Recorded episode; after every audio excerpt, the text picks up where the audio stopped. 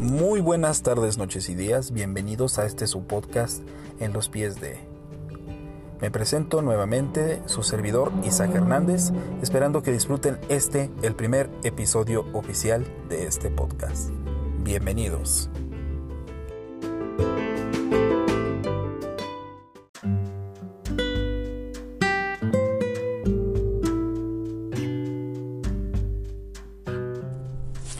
¿Te has imaginado encontrarte toda tu vida amarrado?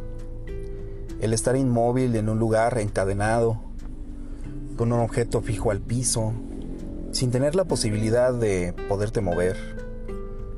¿No te has imaginado vivir encerrado en un espacio pequeño donde muy de vez en cuando te alimentan, te asean? ¿O te has imaginado vivir en un balcón, arrumbado, en donde ni siquiera tienes espacio para correr, para moverte. ¿Te has imaginado que llueva y que por más que supliques, la persona que está a tu cargo no tenga el corazón de abrirte para estar adentro, o que cuando lo hace se preocupa más porque ensucie sus cosas, a que por el hecho de que estás mojado y que puede hacerte mal?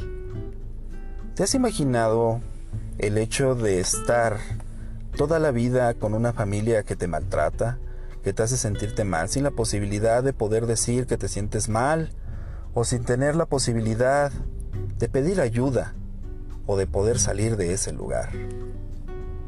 Pues amigos míos, a veces como seres humanos no tenemos la humanidad y tampoco tenemos el corazón para entender que muchas ocasiones tenemos mascotas y no hablo en general de todos, pero sí de una gran parte de la gente que tiene animalitos y los tiene abandonados y los tiene sufriendo en lo que se supone que debería de ser una vida de una mascota.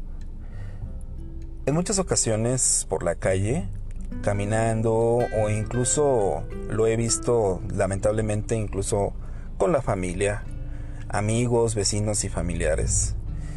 Y me imagino que también ustedes deben de tener alguna experiencia similar con algún animal que tienen, pues digamos, en común con algún amigo algún familiar.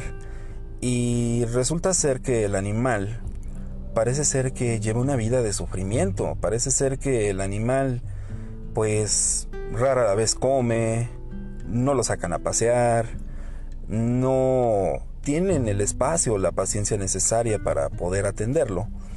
Y es ahí donde yo me pregunto si se han puesto, en este caso, en las patitas de esas pequeñas criaturas que pues no tienen la posibilidad como nosotros los seres humanos de defenderse o de gritarte que sienten algo que necesitan, que quieren atención o que sencillamente necesitan estirarse, recrearse, sentirse bien.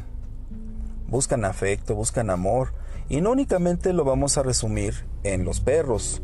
Hay ocasiones que también la gente tiene cualquier otro animal y sufre de lo mismo, incluyendo las aves, incluyendo los gatos, incluyendo los hámsters, incluyendo todo.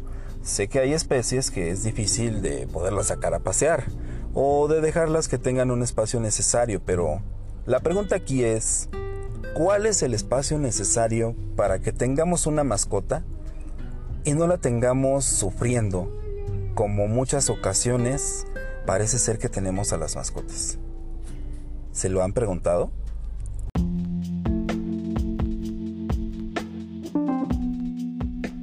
Pues así es, amigos míos. Desgraciadamente esta situación sí se ha venido dando desde hace ya algunos años con personas que, conozco, que tengo pues en común con algunos amigos. Y he notado la, tristeza de muchos animales.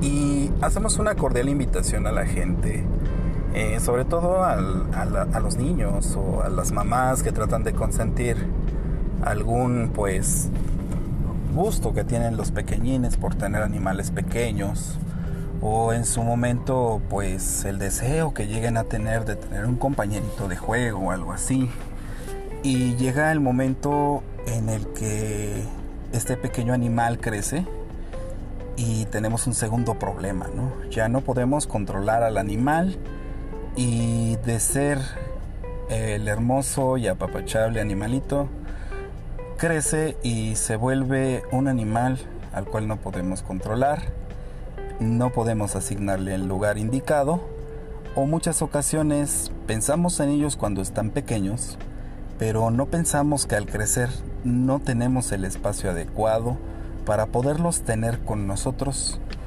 Se nos olvida que los animalitos tienen instintos, tanto reproductivos e instintos de su propia especie, que los hace que sean difíciles de entender, que los hace que sean pues difíciles de comprender, como en el caso de los gatos cuando tienen sus periodos de celos.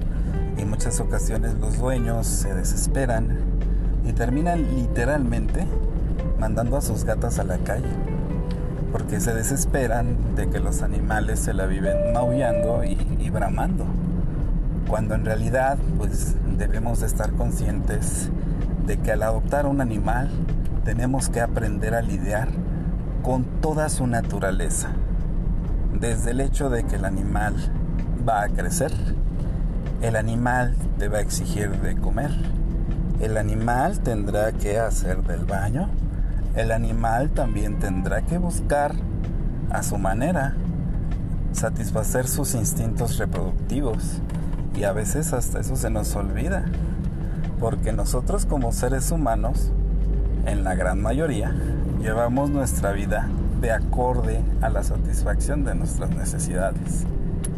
Pero cuando tenemos animalitos en casa a veces se nos olvida.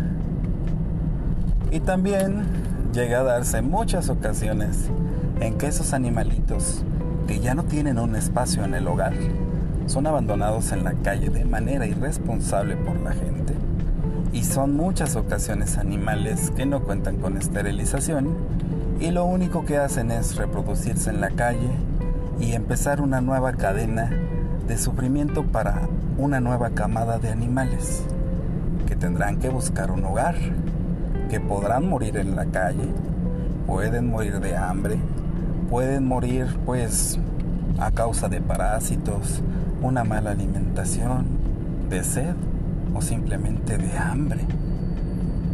A veces nosotros pensamos mucho en el capricho de tener un animal, pero no en si sí podemos o no llevarlos como unos compañeros de vida el tiempo que ellos estén dispuestos a regalarnos.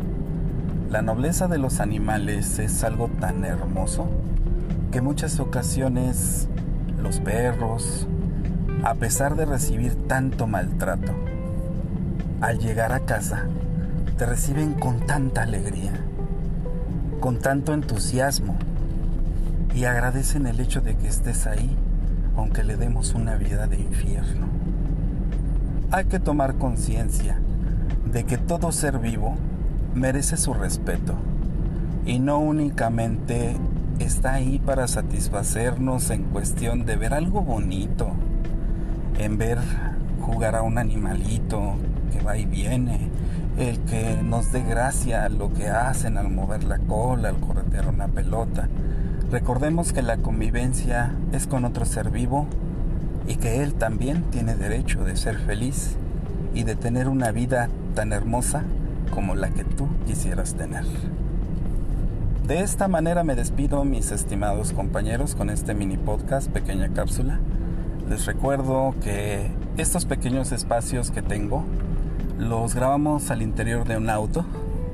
Este pequeño podcast así viene grabado y pues iremos dándoles nuevos temas, esperando que sean de su agrado, mandándoles un cordial saludo a todos, sobre todo a mi amigo Juan Esteves, que ha sido una gran inspiración para realizar estas pequeñas cápsulas, y a todo mi grupo de los Vivo Tem. Espero que estén muy bien y les mando un cordial saludo, abrazo, buenas tardes, noches y días. Hasta la próxima.